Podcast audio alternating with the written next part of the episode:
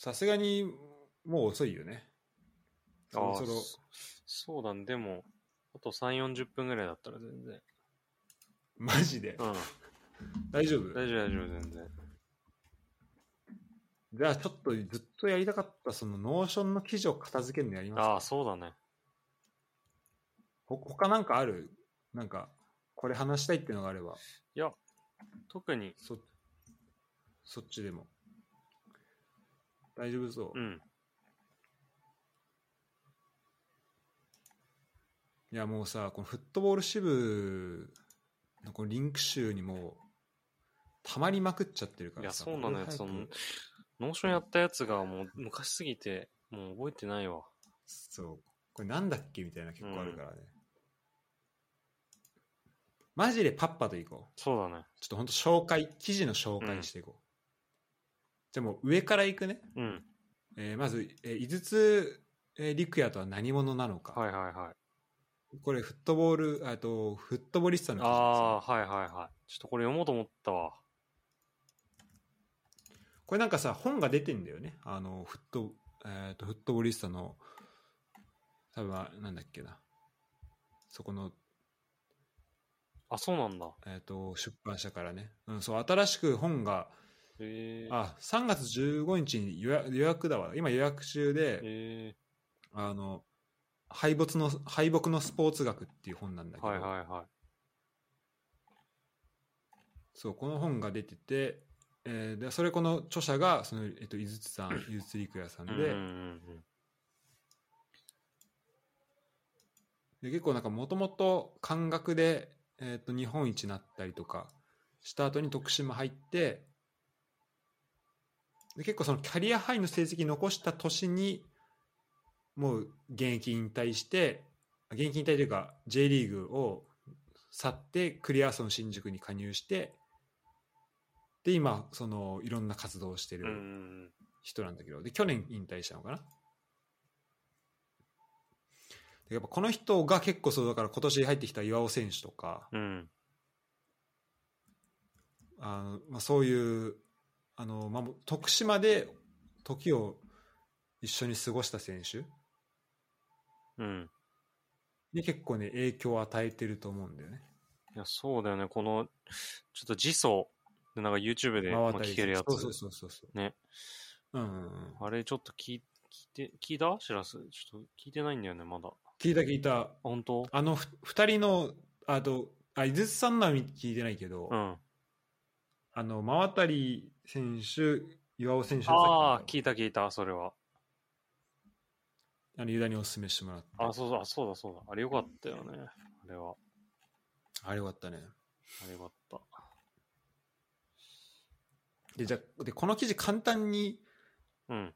あの印象に残ったとこ言うと,、はい。えっとまあ、この、えっと井筒さんは、まあ、大学で日本一になったりとか、うん。で高校でもあのスポーツ推薦もらえるぐらい、えっと、県内の大会は全て優勝してうん。で全国大会出場してみたいなでえっと学校的な学校での会議を得上げてみたいなのでで、まあ、すごいこう結果を残してるんだけど、うん。でけ結果を残しまくってなんか最終的にその結果を残せばその今まで自分が抱えていたなんか問題とか課題とかが全て報われると思ってたんだけどなんかそこをそこを信じたんだけどそのいろんな結果を成し遂げたけ成し遂げて、うん。結局そういうのはなんか報われなかった。うん。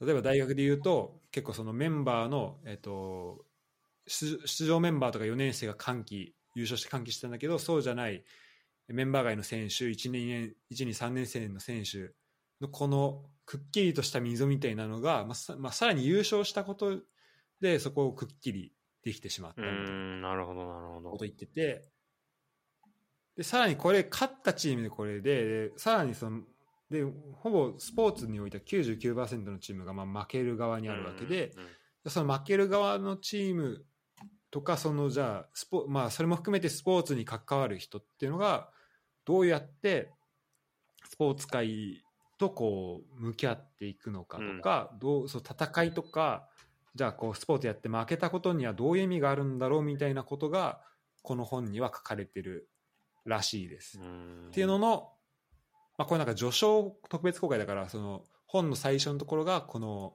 フットボリスタの記事に書いてあってまあこれ面白いなと思ってちょっとうん読みたいなっていう確かになんかもうスポーツで。絶対その切り口なかったうん、ところだよね。そうそう今までは結構その結果をさ、うん。そうそうそう。結果を残せっていうのがまあ当たり前だと思われてたんだけど、うんそこにちょっと切り口を入れてうる、んなるスを入れてる感じだよね。はい。じゃあ、えっ、と、次いきます。えっ、と、あ、これ面白かったよ。データで振り返る2021シーズン。へええっ、と、J リーグ、J リーグのあ公式でやってるやつなんだけど、はいはい。これがね、結構なんか、あのこうまあスマホで見てもそうなのか、あれだけど、パソコンで見るとすごい、あの、綺麗に、なんだろう、アニメーションとかもついてて、うんえっと、去年、最も得点決めた選手はこの選手ですとか、アシスト最もしたのはこの選手ですとかっていうのが、こう数字でバーって出てて、うん。あの、で、なんかランキングとかもバーって見れて、ああ、そうだね。いや、普通に見れ、すごいね。結構充実してんね、これ。も見れる。見れる見れる。あそうそうそうそう。で、この去年の振り返りというか、その数字で振り返るときに、あ、そうだったんだみたいな。結構やっぱランゲニックでもこうやって見るとすごいね。21試合クリーンシートとか。いや、そうだね。すごいな。うん。でも、キーパーセーブ数で言うと上位トップ10に入ってないから、だからやっぱ、あれなんだよね。だからキーパーの前のところがそもそもすごかったうんんうんうん。だろうけど。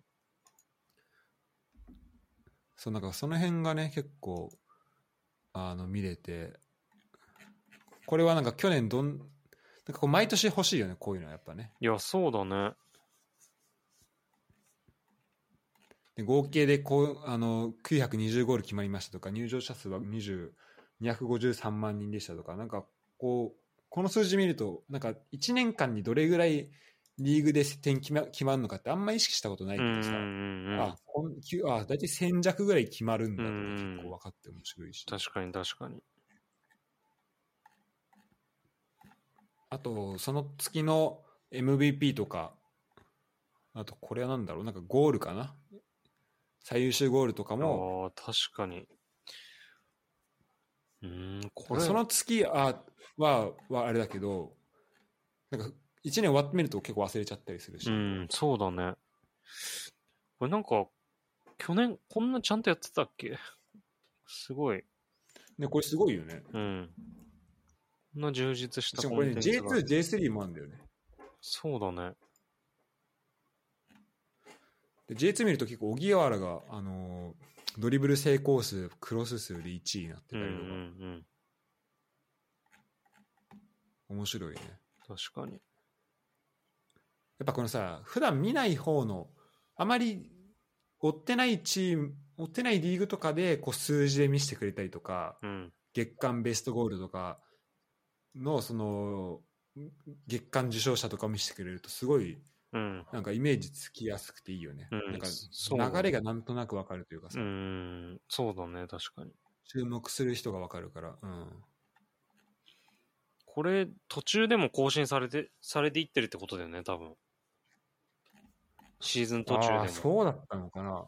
そうなんなんかそういうのもあったらもっといいけどね。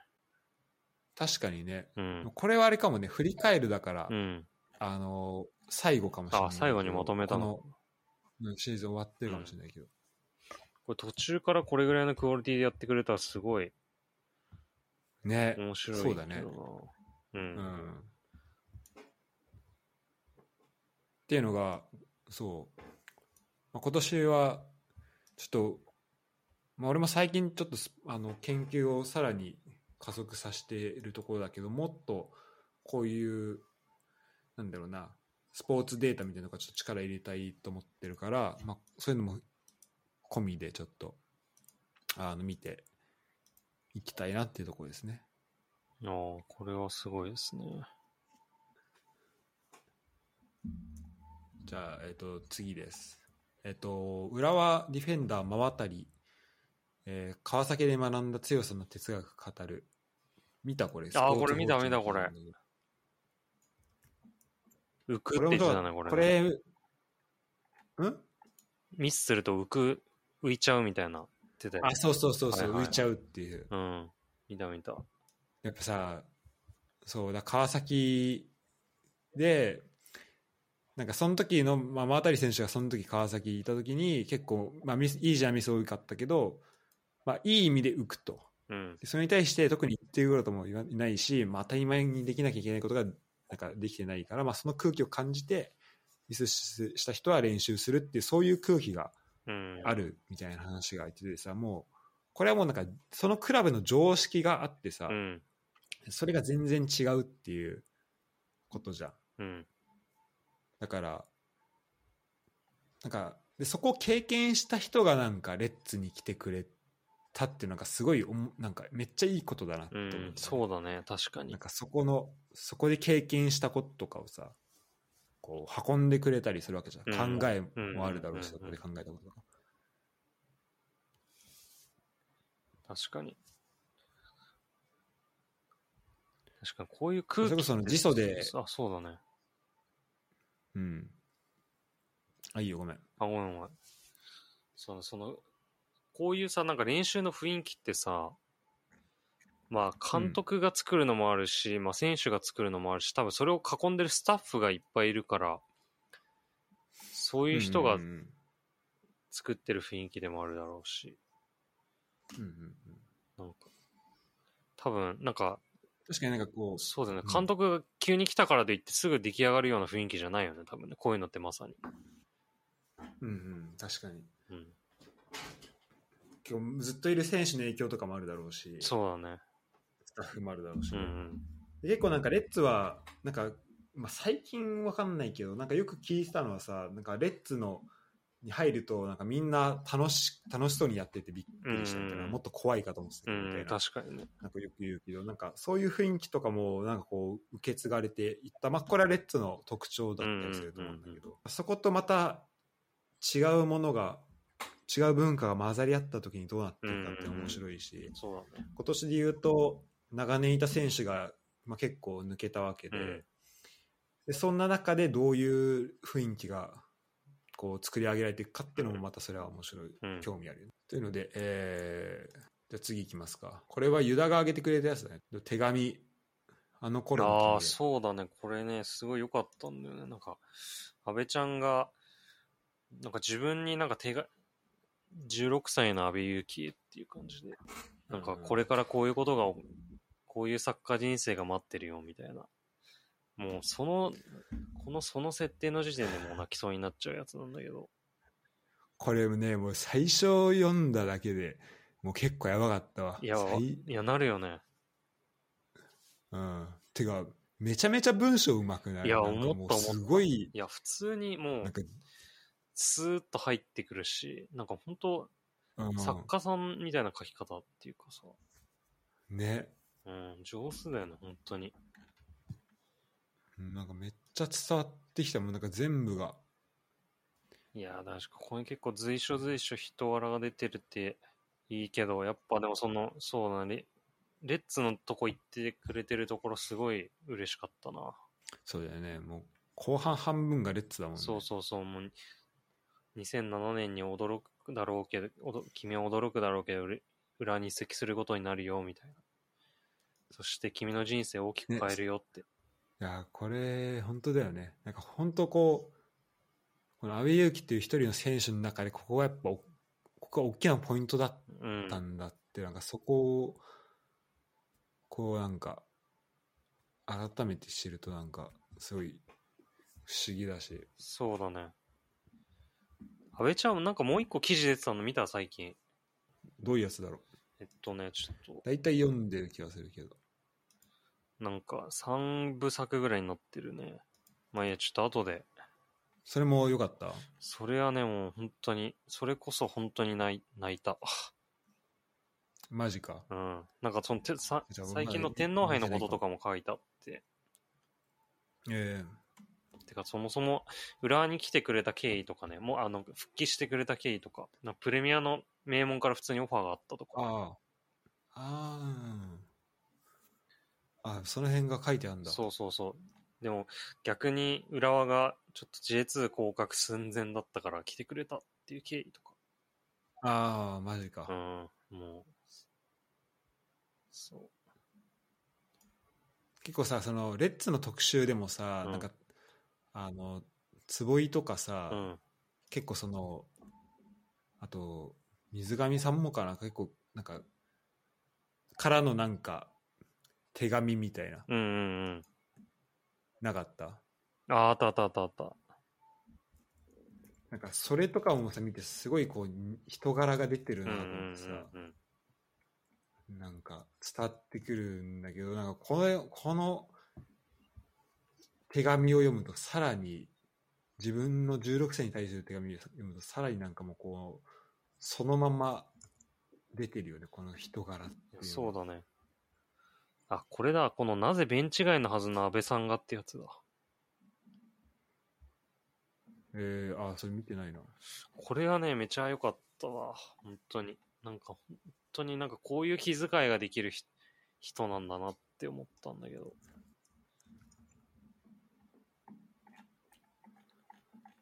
なんか柴戸、えーだから柴戸が怪我してて、っていう話なんだよ。ちょっと本当にこれは、ちょっと自分の口から喋るより読んでほしいわ。オッケー、ちょっとじゃこれは。あ、うん、ちょなんかでリンク送っといて。あ、そう今、 Notion に。追加されてたわ。ありがとう、ありがとう。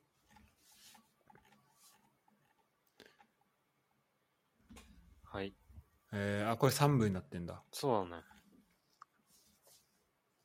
あ、塩田、塩塩畑さんのやつなんだ。絶対、塩なんか畑さんって。すごいよね。みうん。うんなんか結構い一時期、そのレッズの、もうほぼ番記者みたいな感じであ、そうなんだ。記事出してた人だな。多分5、4、5年ぐらい前かな。えこの人ノートやってんだけど、なんか、その、西部とかも取材したけど、その記事とかも全部面白い。ー、うーん。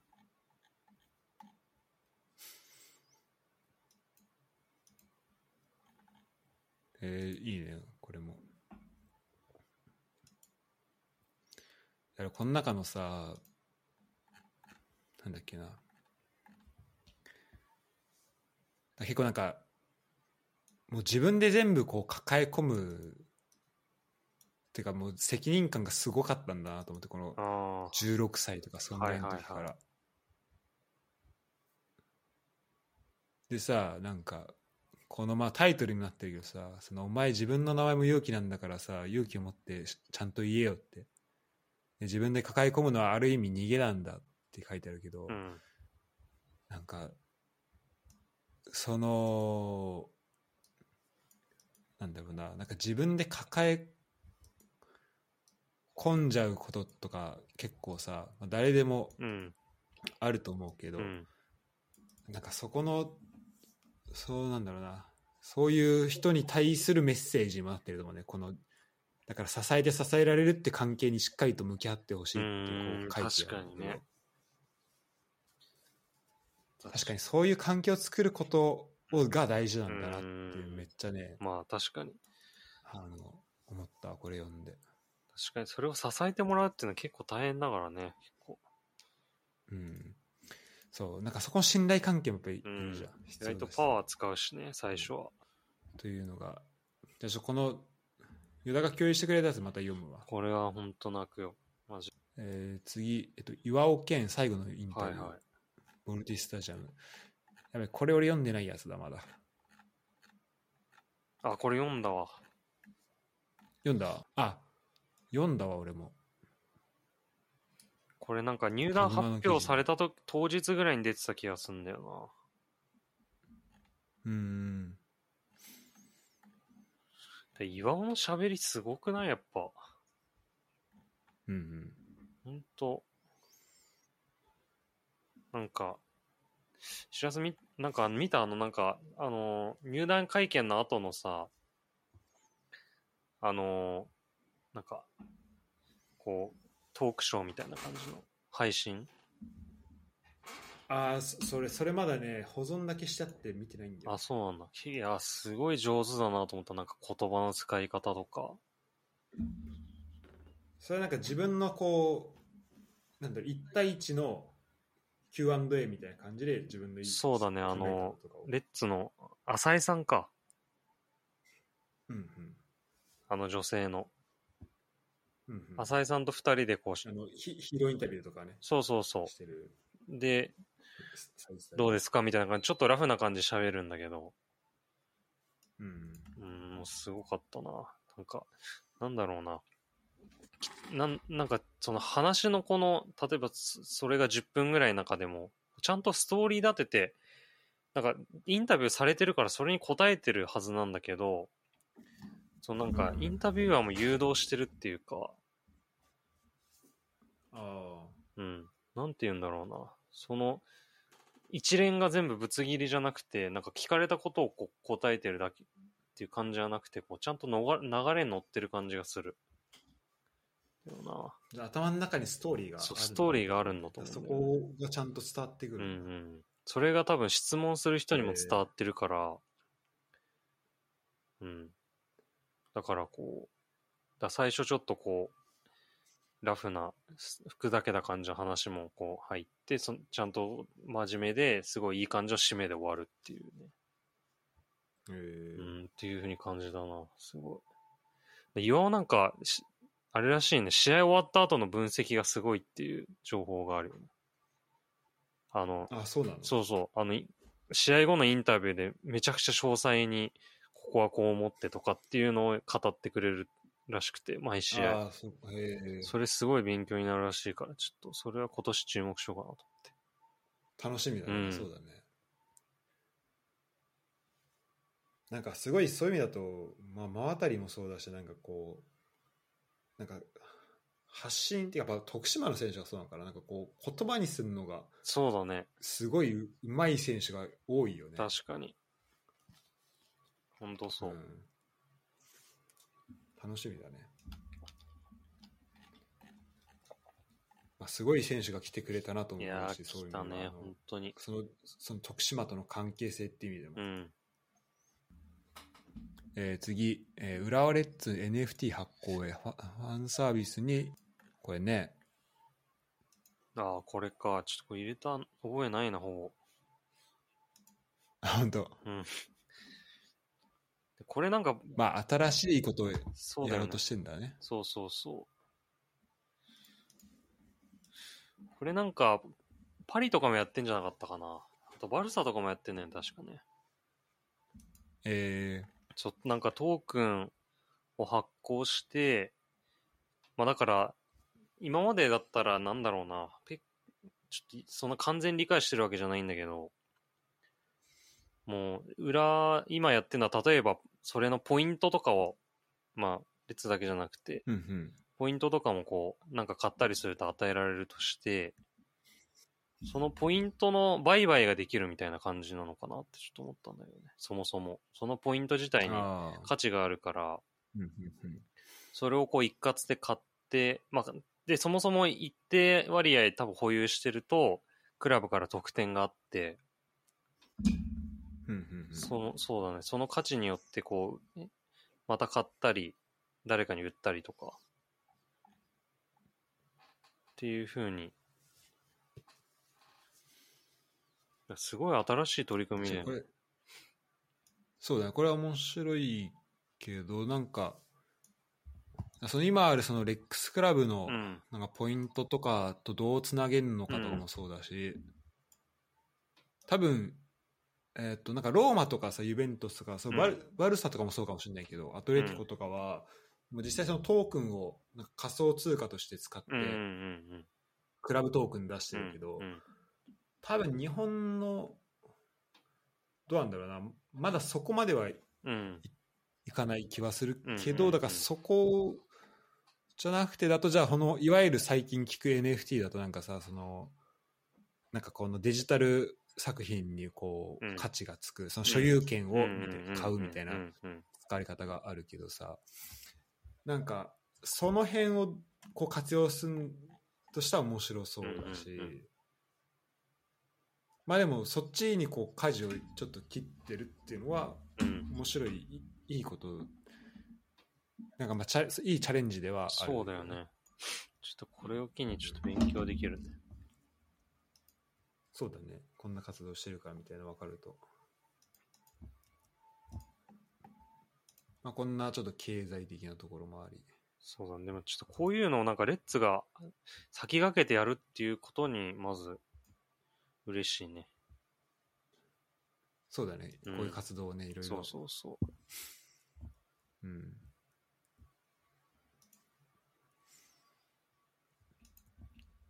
ああこれもすごいよかったね。えっとこれもねまた井筒さんのノートなんだけどああ、はいはいはい。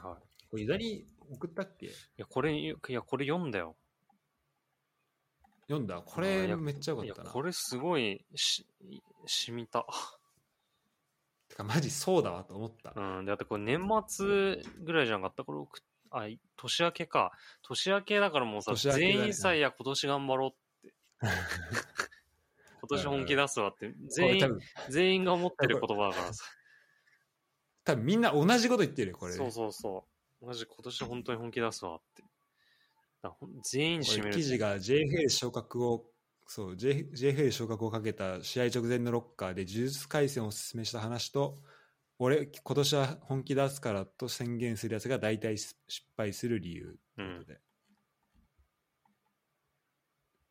でも本当ねその通りだなと思ったのは、まあ、こうも何回も強調して書いてあるけどやっぱこの本気を出すなんかなんかなんだ他のことやる例えばなんだろうな。まあ明日サッカーでの試合でなんか何点決めるわとかさ、うん。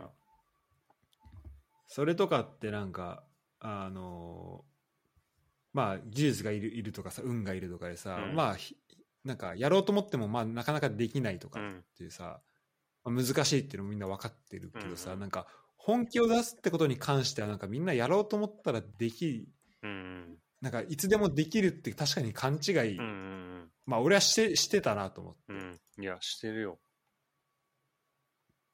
うん、だからそこをじゃあどうやって本気出せるようにするのかっていうのは、これ最終的にちょっと組織論というかこうじゃあその組織の中でみんなが本気を出すためにどうやってうん。どういう環境を作るのかっていうのはすごい大事っていう話になってるけど、うんなんかそこはちょっとまあ個人の課題として個人、まあ、俺はその組織にあんまちゃんとがっつり所属してるわけじゃないから、まあ、このやり方は使えないにしてもでもこっから学んだことはめっちゃあったね。いや、確かに。うんこれこれちょっと読んでほしいなみんな。確か、本当なんか、例えばなんか勉強とかに置き換えたとき、なんか資格の勉強とかしようと思って、いや、今年は本当にやろうって思うけど、なんか、その実際、いや、うんどういうふうに方法でやったら本当に今年はできんのかなとか、絶対そこまで、そこまで考えれてなかったなっていうふうに、すごい突き刺さった。なんかもうやろうと思えばできるって思ってるから、いやそうそ、そうう実際、実際でもそこに至るまですごいプロセスが何個もあるはずなのに、そこをすっ飛ばして、できるっていうふうに勘違いしてそうなんだよね。でそでなんかさ本当しかも結果できれば OK みたいなさ、うん。まあ、結構だから高俺高校受験とかそうだったけど、うん。高校受験それなりに結果は出たけどなんか途中で何やったかとか全然覚えてなくて、うんじゃあ結果何が残ったんだろうみたいなけ結構なって、うん。でなんかまあ頑張っなんかここに書いてあるけどコストパフォーマンスの概念っていうのがあんまりやっぱ良くないって。言ってて、でも確かにそれで言うとその受験勉強とかその塾とかってまあすごいコスパはいいんだけど。じゃあそこでそのプロセスを経てな経る経ることでなんかじゃあ何を得てるのかとか、うんどういう自分に対してなんかどういう。こう変化を感じることができてるのかっていうのが、うんその意識になんかまあならなんかそこを継続するのが、まあ、うん。いい時はいいいいかもしれないけどうん、なんかねそこがちょっと折れたりした時にもう二度と立ち上がれないとかなっちゃったりとか。すると思うから、うん、だまずはやれってことだよね。うん。うん。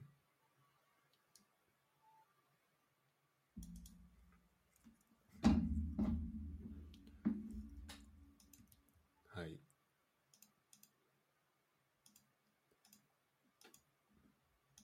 やっぱだから本当この人面白いなって思ったね。いや、この人面白いね、マジで。うん。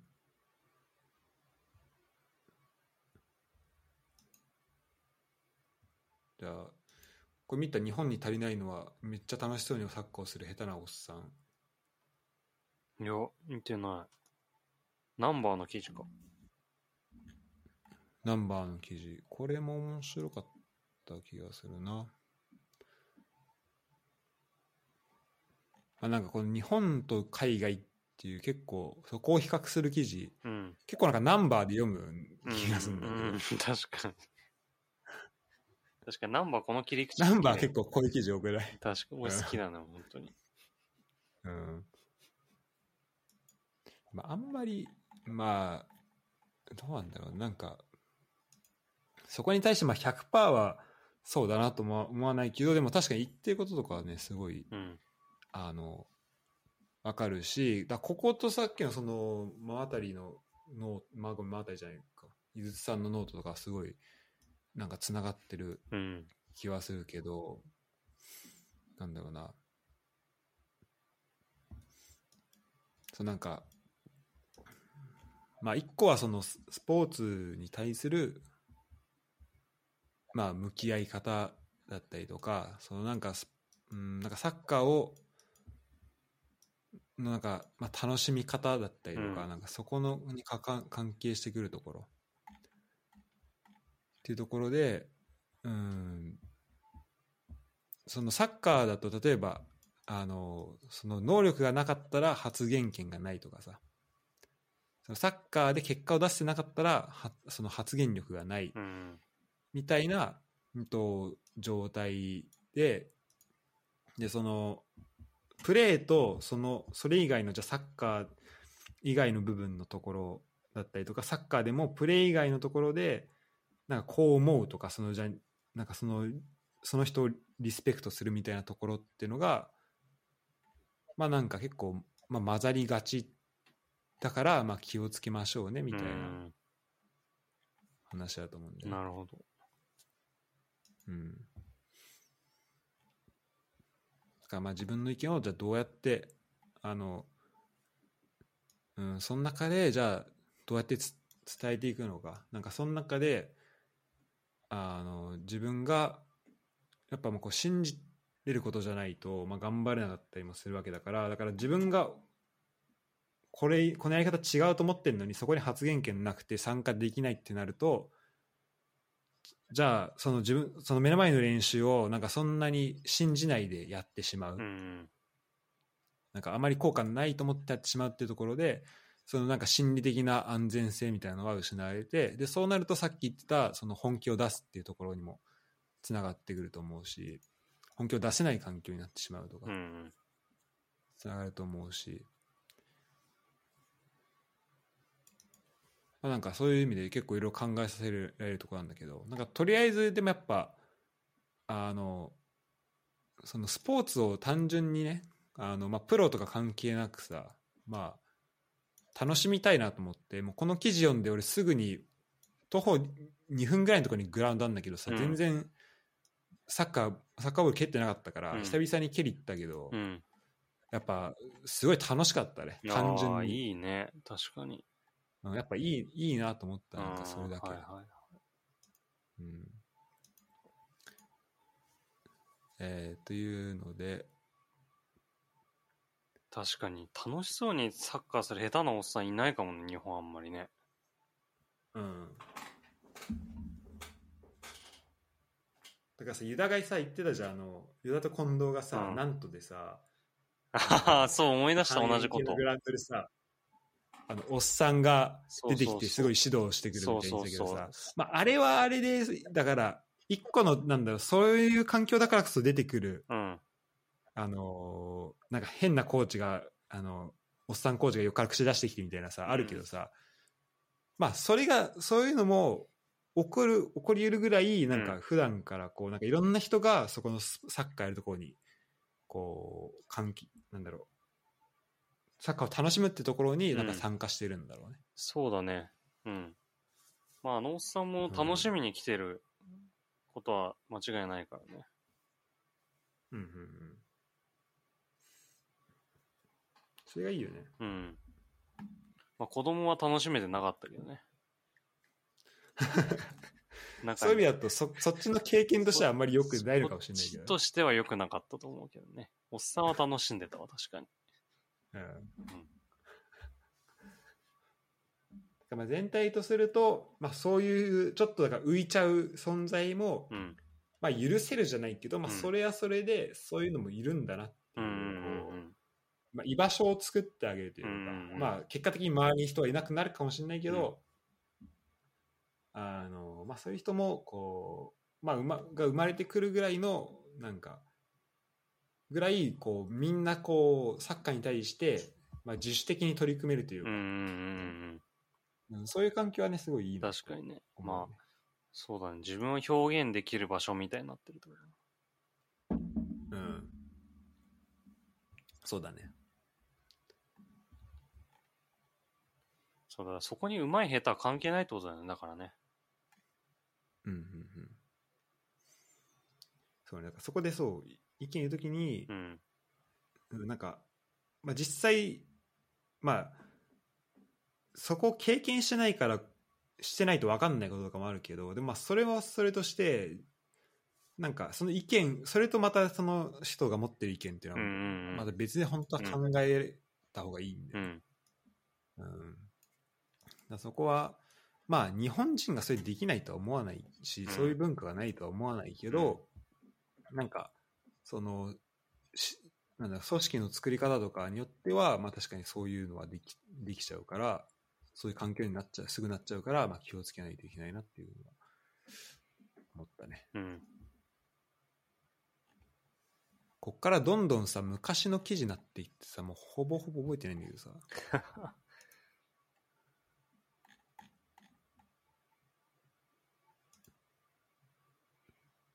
でそうでこの人のまた別の記事でなんかなぜミスしてもさ味方に謝らないのか。神と海外選手の関係性とはっていうのでなんかサラの祈りについて、まあ、紹介している記事もあったりとか、うん。まあ、この辺はさらっといくわ。あとそうユダがい教えてくれたけどその新加入の松崎快のノートが面白いああ、そうね。面白いんだよ。なんかその、サポーターに向けて拍手のタイミングはこういうとこでやってもらえると嬉しいです、みたいな。えー言ってたりして。ああそうあそうこの記事かそうそうそう。うんうんなんか具体的な、なんか動画とかのしたりとかしてた。ここでやってくれるとすごい選手として嬉しいです。そんな視点なかったからすごい面白かったな。それそう一通り見た記事見たけどそうなんかねこの映像が多分ねドイツからだと見えないやつだったりしたんだけどこれどういうどのタイミングだとあのね、なんか具体的になんか局面が変わったタイミングでやってくれると嬉しいっていう、ああなるほど。そう、話だね。まあ、例えばこううん、密集しててサイドにこう、散らせた時とか、うんうんうん。その相手の結構プレスを。回避してそこからボールをうまく、う。うん。まあだから一応まあチームとして狙ってることがある程度バッてできたタイミングで、うんうんうん、できると選手も、あ、よしっていう。なんか選手が、ね、やりたいことがサポーターに伝わってるって感じも多分、考えれるんじゃないかな、みたいなね。なんかそれで言うと結構レッツさそのミシャ来てさもう最初の方結構その後ろからゆっくり回すみたいななんかあんま慣れてない感じだったけど、全体的に。なんか本当最後の方とか、うん。まあもう2015年ぐらいからさもう結構そこからなんか全然結果得点につながるっていうの分かってたしさ、うん。なんか面白い結構みんなこうワクワクしながら見えたりとかさ確かにね。それこそなんか逆サイド触れた時とかあの、まあ、この間見に行った試合とかでもなんか結構自然と拍手出てくうるん、確かに確かに。ね、うん、ちょっとレッツ来てからの発信はじゃあ楽しみだね。そうだね、ちょっとや、ね、そのあたりもすごい楽しみだね。うん。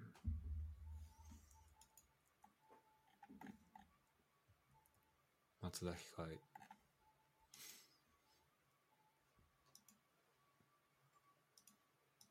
ああそうあとなんかそう鈴鹿ポイントゲッターズでなんか、えー元執行役員からの告発があったっていうちょっとあスキャンダラスなやつもはい。あったりとかあとマルセイユに愛された酒井宏樹はいはいはい。エールは海を越えて浦和へってあるね。ああ、これ見た見た。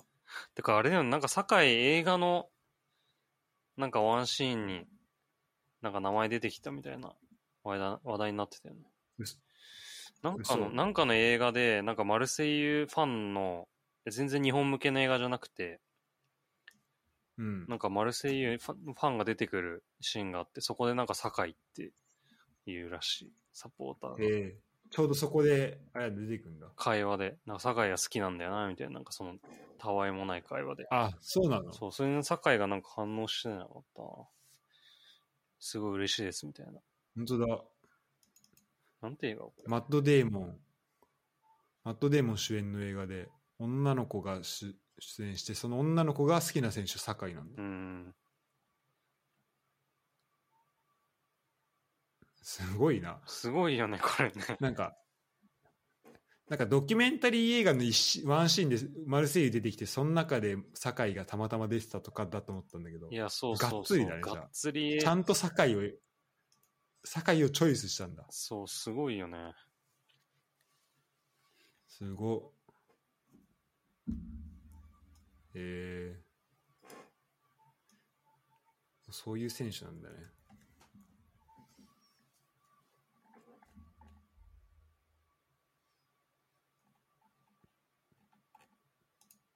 やっぱこのマルセイユいた何年間？かでこうどんどんそのマルセイユサポーターの気持ちを掴んでいったうんうんうん。のかな。そうね、やっぱでも、その、入った時がちょうどもうマルセイユ、結構財政的にも厳しくて、どん底で、うんうん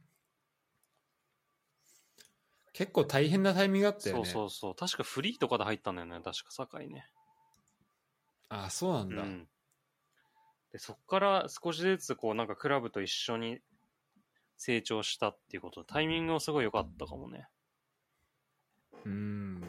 いやまあなんか、サポーター的にもやっぱレッツとかでも考えても、弱い時に入ってきて、こう一緒に強い時にままでいてくれた選手ってすごい愛着湧くし、うん。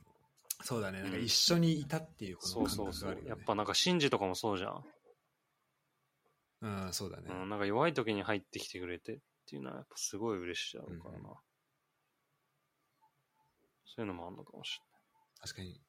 確かにマルセイユ、俺フランス着いた年ぐらいにビエルサが、あの、開幕す一節ぐらいで自分からやめてみたいな。れない。ね、すごかったよね、あれねね。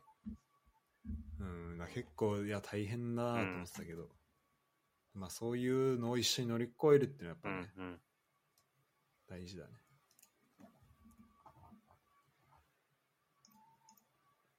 ライブ消化できたんじゃない？そうだね。間違えた。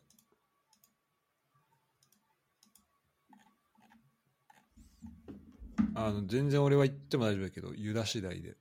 そうだね。じゃあ、あと2、3個ぐらいでいいですか？2、3個いこっか。うん。じゃあちょっと選選ぶ？そうだね。なんかこの中で覚えてるのあったら。このタイトルで言うと、えー、まあ、安倍ちゃんの話とか、うんキャスの話、大久保が言った、えーみんなにいた選手ばっかりの話とか、うん。あとサッカー選手は筋肉をつけるべきかとか、あと俺が間違えて入れたサッカーと全く関係ないやつがあったり、あとサッカーにおける技術とアフォーダンスの近くの関係性とか。はいはい。あ、じゃあ俺からこれにしていい？うん。サッカーにおける技術とアフォーダンスの関係って、川内さんっていう、はいはいはい。もともとね、アルゼンチンでサッカーのその指導者ライセンスを取ったんじゃないかな。え今はね、どこで監督してんだっけな。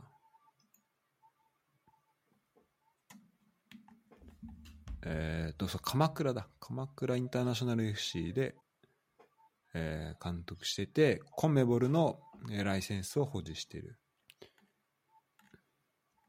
でこの人も結構、そのさっきの、なんか、あのーまあ、岩を回ったり、ー、うん。えー井筒に並ぶこの結構発信力というかその言語化力がすごいなと思うサッカー関係者の一人なんだけどでねこの記事で読んだことが具体的にどうだったかっていうのはまあ覚えてないんだけど、うん。まあ、これなんか、まあ、最近よくこのサッカーで言われてるこのアフォーダンスうんっ。ていう話はすごいなんかめっちゃ面白いなと思って、うん。でアフォーダンスってまあどういうことかっていうとその環境におそのある環境の中環境がうんそこにその環境の中にいるものだったり人に与えてくれるなんかまあ力みたいな感じなんだけど、うん。例えばなんかサッカーボールとサッカーゴールがあってあったら、うんなんかその辺をそこを例えば公園とかにそれ置いといてとかなんかそれ周り誰もいない状態みたいになったらなんかそこ通った人ってなんかなんとなくサッカーボールをまあ蹴ったりとか触ったりすると思うんだけど、うん。蹴るとしたら多分大体みんなゴールの方向に蹴ったりとかってすると思う。うん。うん。っていうのは特にこう誰が言うでもなくもうサッカーボールを見たらその蹴りたくなるとか、うんあと椅子を見たらうん。この椅子っていうのはいろんな使い方できるけど、うんなんかみんな座るとかうんそれはあのそれやれって言われたわけじゃなくてこのそういう環境とか、まあ、椅子だとまあ構造だけどそれを見た時にそのものに対してなんかこうやりたくなっちゃううん。みたいなのがあって、でサッカーだとサッカーって結構その、まあ、連続したものだしそのすごい短い時間で意思意思決定をしなきゃいけないなわけじゃん。だからその頭で考えるっていうよりもその環境にいた時の力その環境にいた時に自分がどうやってしなんか自然と体を動かせるっていうのが大事で、うん。だからそのそういう環境を作る例えばあの、まあ、さピッチに例えば三角形状にこう三角形がたくさんできるようにうん。こう人を並べることによってそういう環境っていうのは、うんこう自分と自分以外の人の間にこうパスパスコースが23個こう自然にできるような環境になって、まあ、そうなるとまあ素人の人にそういう環境を用意しても多分そのパスをパス回しがしたくなるとかこう相手をこうやって抜いあのこの相手の裏をこうやって通ってやろうみたいな考えが生まれないと思うけどプロの選手にそういう環境を与えてあげれば、うん。そういう場所を作ってあげればそのまあある程度自然にこうパスが回りやすくなったりとか、うん。なるほど、なるほど。あとまあパスをしようとかその協力してここを相手のこのスペースを協力してこう攻めていこうとかってまあ思うみたいな。例えばなんかウィーレしててさ、うん。なんかボール持ち上がっボールあディフェンスラインに対してさこうボール持ち上がってる時にさ、うんこういい感じに味方がさ走り込んで、あうん今三角ボタン押したらめっちゃいい感じにパス出せそうみたいなさ うん。思うことあるあるね。あの感覚に、まあ、近いその全体の並びを見てあここに今これやったらこれができそうだなって思うこの理解する感じ。がまあフォーダンスだと俺は思っててうん、ああ、なるほど、わかりやすい。で結構最近それを、まあ、ちょっとサッカーやってない人向けにもちょっと喋ると、うん。結構ランニングでそれめっちゃ感じて、うん。で俺結構最近あの寒いし、まあ、筋トレしてる筋トレをし結構優先的にやってるからそのランニングする時間あんま作れなくて、うん。でそうなると結果的にそのジムのトレッドミルそのランニングマシンで走ることになるわけうん。なんだけど、それって要はまあ走ってはいいんだけど文脈がないしうん。環境もないわけ、うんうん。環境はそのまあジムの上で走ってるうん。ぐらいだから、その自分の中でなんかその、まあ、アフォーダンスっていうのもなんかまあ後で自分で意味付けしたもの。だからこのはランニングマシンだからその上で走るものみたいなうん感じなんだけどで俺久々にこの間あの街中をはあの普通にランニングしたの外で,、でそうするともうじゃあここ行こうって思ったらもうそこになんか自然と足がこうなんだろうもう向かっていくし、うん。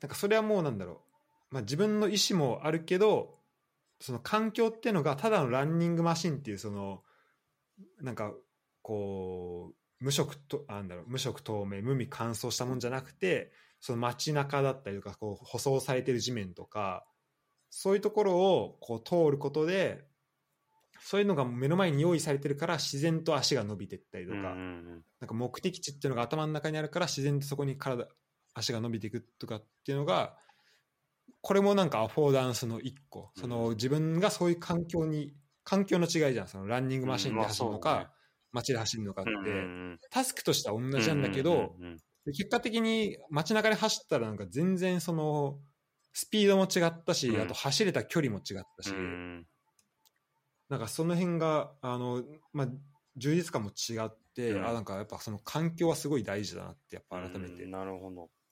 思ったんだよね。そう。そうタスクのの効率性も全然変わってくるってことか。うん、そうだと思う。なるほど。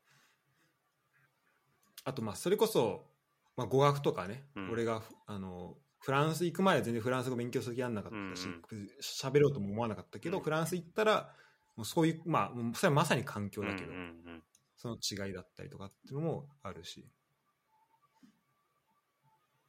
あとごめんちょっともう一個だけその最近のトレーニング理論でめっちゃ面白いの聞いて、うん。あのプロレベルの選手でなんか片っぽの2グループ分けて片っぽはなんかサッカーボールを使ってあのまあ、ある程度そのピッチサイズとかはちょっと変えるんだけど、うん。基本的にはサッカーボールを使って、まあ、ミニゲームをやるのね、っうん。ていうグループともう片方は、えーまあ、ボールはテニスボールから野球ボール、うん。ラグビーボール、うん。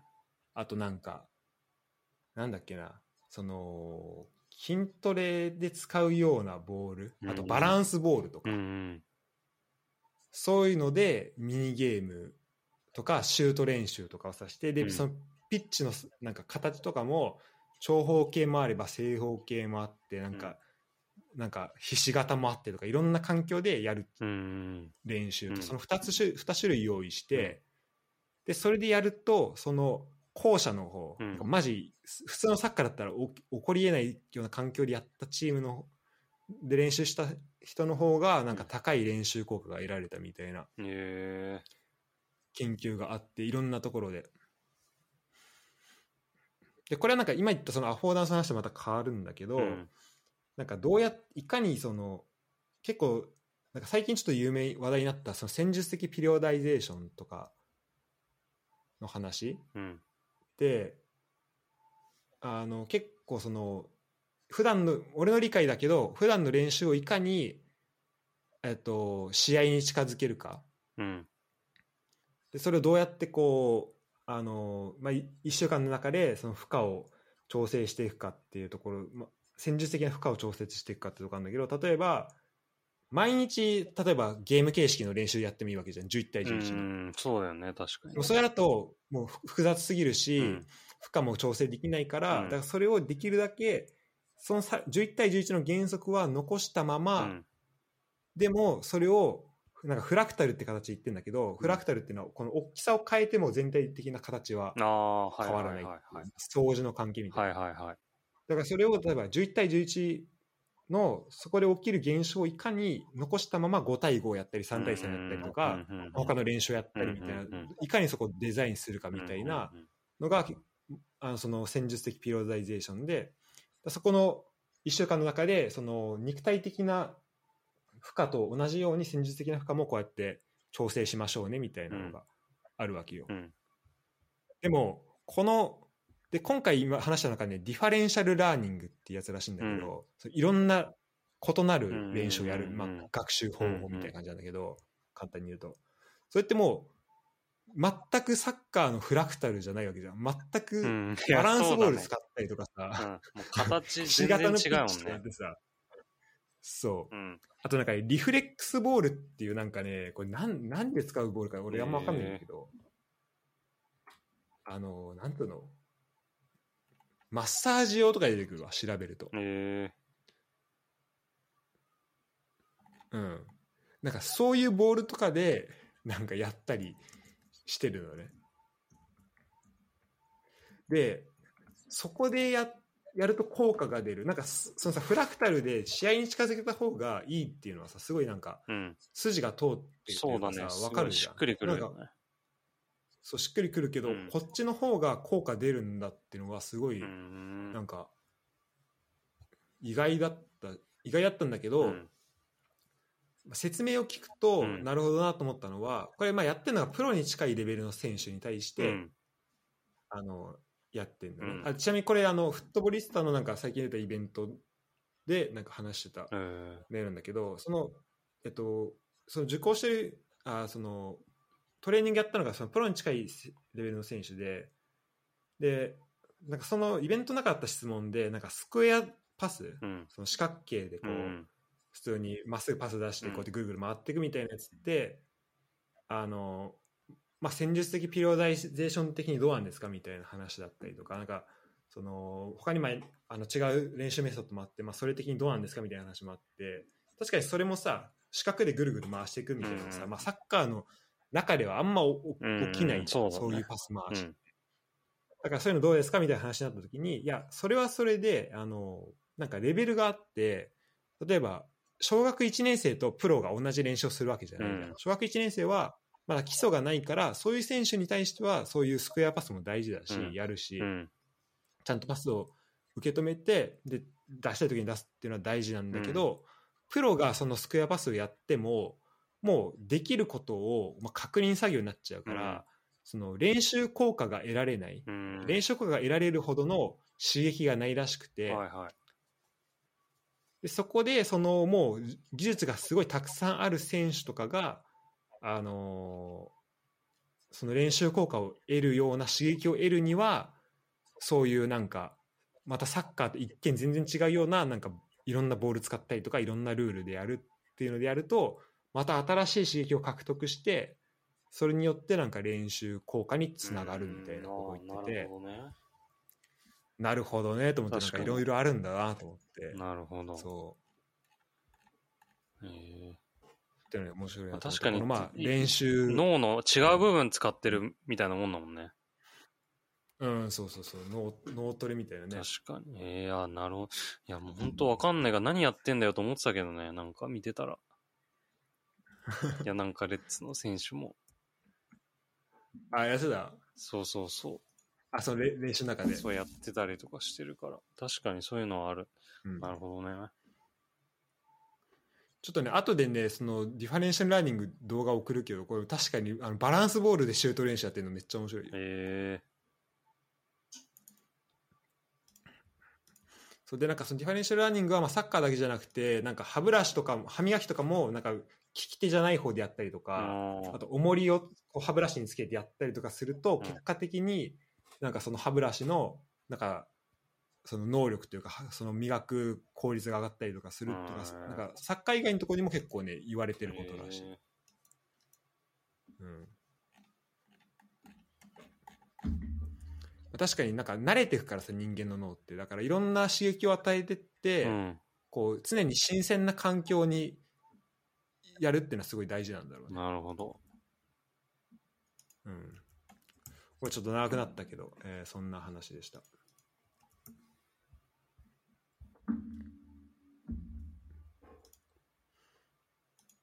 じゃあ、ユダ最後言っとく？こ れ時間すごいな、夫めっちゃ面白いな。結構ちゃんとやってんのね、これ今見てるけど。そうそうそうそうそう。バランスボール思いっきりキャリーしてるすごいね。うん。あと、こう、なんか腕をこっちでこう上に組んでやったりとか、うん。はなんか姿勢もいろいろい。やらしたりしてるね。そうそうそう。まあこれさ、子供とかだったら楽しいだろうしさ、いいろんなのやったりとか。うんうんでまあ、だでもだから子供でやるとだからその基礎的な能力ない状態でやっちゃうからあうんうんうんうん。んま良くないかもしれうん。ないけど、うんうん。まあ、でもたまにやるのはありだよね,、なんかうんそうだね。同じ練習にちょっとマンネリ化してきた時に。そうだね。レクリレーション感覚で。ね、うん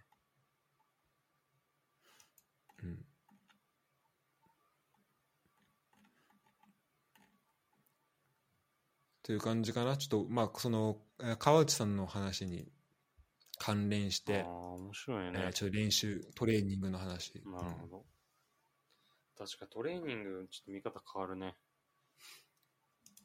そうんなんかこれ、あじゃ結構そのなんかリラックスってか、そっちの、そっちに結構特化した練習だと思ってたわ、見てたら。う、そういう以外の刺激っていう部分もあるってことだね。そうそうそう。だからそう思うと面白いよね。ね。脳脳の刺激って考えるとね。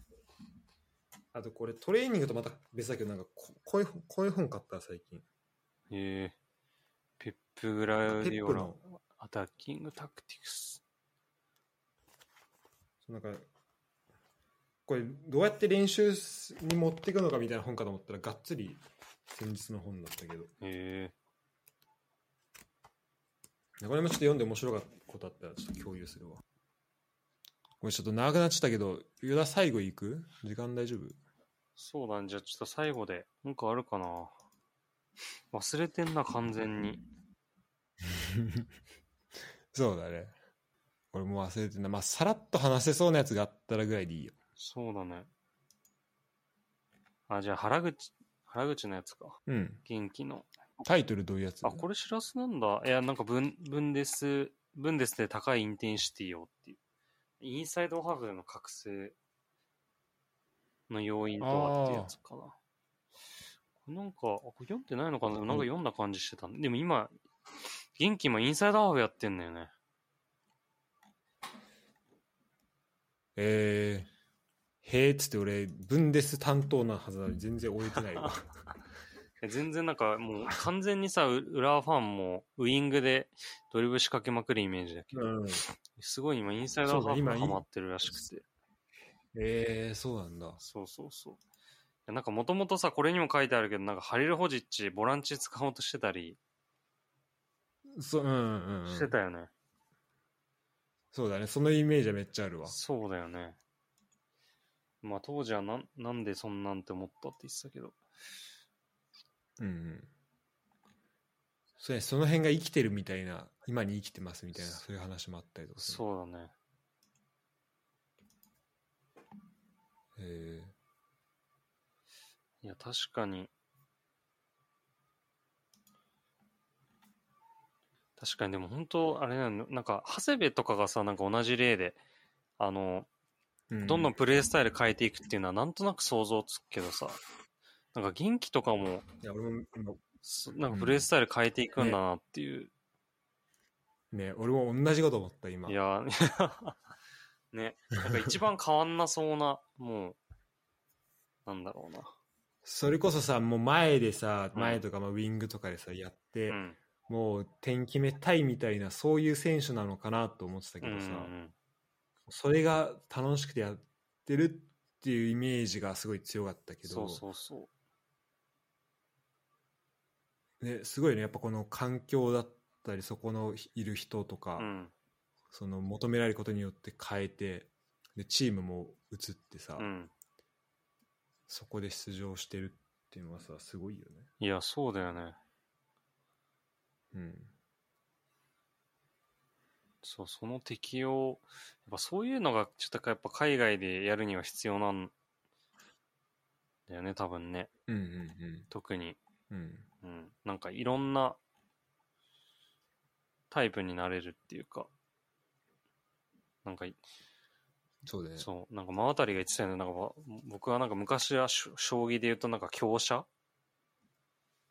ああ、うん、実は。そう、あの縦にしか行けない。なんかそれがいろんな桂馬みたいな。そういう風になれると、まなんかあれでしょなんかリカルドにそれ言ったんでしょあ、あ、そう言ってたよね、言ったって。なんで理科わかんのかなと思った。いや、強者で、ね。絶対でもなんか、きあの将棋知ってそうだよね。いや、知ってそうだけどどさ。絶対チェスとかで行った方がよかったと思うけどね。ね 確かに。あ確かにね。ああ、だからそそこがすごいよね。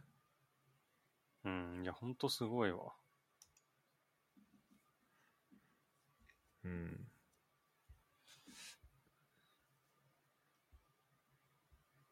なんか、本当てか、ちょっとさ、最近そのさ、ハードワークに徹してる元気ばっか見てるからさ、うんレッツにいた頃の元気は忘れそうになるけどさ、んもともとシュートもうまいし、なんかゴールめっちゃ決め、まあ、決めてたわけだからさ、うん。そこもまた見たさはあるよね。まあうそうだね。確かに。うん、だからそこがどうだインサイドハーフだとちょっと前にもあうんなんだろう、まあ、前目でもいけたりするんかな、まあ、まあちょっとウィングで求められることとは違うと思うけど、うんそこがどうなんかあの変わってくるのかみたいなちょっとうん楽しみ、確かにね。そこで帰ってきたらどういうプレーするのかなっていうの気になる。すごいね。ねそうそうそう,で、そう今レッツ来たらどこでやるんだろうとかめっちゃ思うユニオンも今4位じゃんいや、日本すごいよね。強いよね、本当に。ね、すごいね。確かに。遠藤のいるシュツットガルトはちょっと今、うんあれだけど、降格圏にあって、という感じですかね。そうだね。一う旦、ん。もうちょっと、めちゃめちゃ長い間取っちゃったね。あ、マジで？うん。いや、俺はいいけど、ちょっとユダは、あ、本当だ、すげえいや、でもだい、結構はい、やりたかったことはできたね。そうだね。しかも、この感じで、まあちょっともっと掘り、深く掘れよって怒られるかもしれないけど、なんか、もう、まあ自分たちのこの興味に合わせてこううん消化していく感じでいくと、まあ割と消化できることが分かったから、そうだね。うん、多分今あるやつだったらもう多分次の1回ぐらいで、そのさらっと見る感じだったらいけんじゃないかな。いけるいける。うん上から順番にみたいな感じでそうだね。いや、だちょっとうんあの、そうフットボリスタちょっと遅ればせながら登録したから、おーすごい面白そうな記事あったんだよな。なんかその、なんかモーベルクの記事も早速あったし。あ、そうね。J さん返したね。そうそうそうそうそ 早っと思ったけど。う。ね。そう今それ読んでしかもなんかいランキングみたいな1位になってたし。あ、本当、うん。やっぱすごいんだな。そうだね。やっぱ気になってるな、結構。みんな。いや、まあ、そう、しかもね、フットボリスタうん。雑誌も届くけど、俺、ありがたいのは、なんか電子版が読めて、あ、そうなんだ。で、でで電子版だと多分バックナンバー全部読めるんだよね。あ、そうだよね。そ。これはいいよう。し。かもなんかちょっと前までだとめっちゃね、画質が悪かったのよ。だから全然記事読めなかったんだけど、うんなんか最近それもめっちゃえ大幅に改善されたんで、ー、なるほど。うん、すごいね、はかどるなと思いながら、積んどくしてます。あ、結構じゃあその電子版で読んでんだ。あ電子版はね、あんま読んでない。あ ほんと最近その見つ発見したのあ、が。なるほどね。うん、だからよだから今後読みたいなとか、あの新しく出るのは電子版じゃないと読めないから、うんうんうん。それ読みたいなとか思うけど。そうね。え、最近言うだ、その、登録？購読したの。あもうほんと昨日とか。おおー。じゃあ本当、まあ、モーモーベルク効果ぐらい。いや、ほんとそうなの。ったかこれに引っ張られてる。もう読んでてなんか残りあちょっと3000字みたいになって、うわ、読みてえってなってちょっと登録した。ら。いや、でも普通に他のも面白そうだったからね。ああ、そうそう。やっぱね、すごいよね。面白いのがうん。あるよね。まあ、俺、この、オンラインコミュニティも行って行ってるから、ちょっと、えー、ステマ的にはちょっとなるけど、うん、まあやっぱそのなんか深い記事という意味ではめっちゃ面白いと思う、うんうん。いやだってそのオンラインだけのやつその会員みたいなやつえっと、あの、ツ2タイプあるやつなんかだっけ雑誌あ、そう、雑誌なんかそう届くやつ。雑誌も届くやつなんじゃんそう、雑誌も届くやつにあ雑誌届くやつしてるうん。やっぱね雑誌で見るのがいいいいと思うんだよねこれざ、これってさ、雑誌で届いたやつも、その電子で見れるってことだよね。な内容も電子で見れるっていうことにはなってるってことでしょ。あそうそう一応そうそう電子版のやつもそうそう電子版の雑誌でも見れるなるほど。けどやっぱね結構分厚いし、ん。あと別にそんなにさっきも画質が一時期良くなかったでしたけど、まあ、うんビューアーが完璧なわけじゃないからさ、うん。だからねやっぱこの紙で持ってるのがやっぱ一番いいとう。ん。読みやすい。パラパラと。うん。そうね、ちょっとこの辺りも紹介していきたいですね。そうだよなんかフットボールスタイルでもなんか気になったいや、記事とかそうあったらそうそもうすごい共有もう。ね、ししやすくなるからしやすいね。うん、そういう話をできたらいいね、うん。はいじゃあ長い間ありがとうごいやざいまし、たありがとうございました。まあ、も、またもう、J リーグも始まりますし。そうですね、うん。ちょっとまた予想をする回はいやそうだね予想はしよっかみんなで、そうだね。うん、ちょっとあれだねキャンプ終わったぐらいのタイミングだと多分予想もうんうんうんうん。しやすい、まあ、うんてかまあゼロどうする？ゼロックスの前あゼロックス終わってからにいや、ちょっとゼロックスだけ見見よう。ゼロックスで見てから。見よっかうん。見てからにするかそうしよう。まあ、そのえ、ゼロックスの後1週間しか余裕ないけどね。そうねその間で詰めてうんやることになるねそうだね。うん、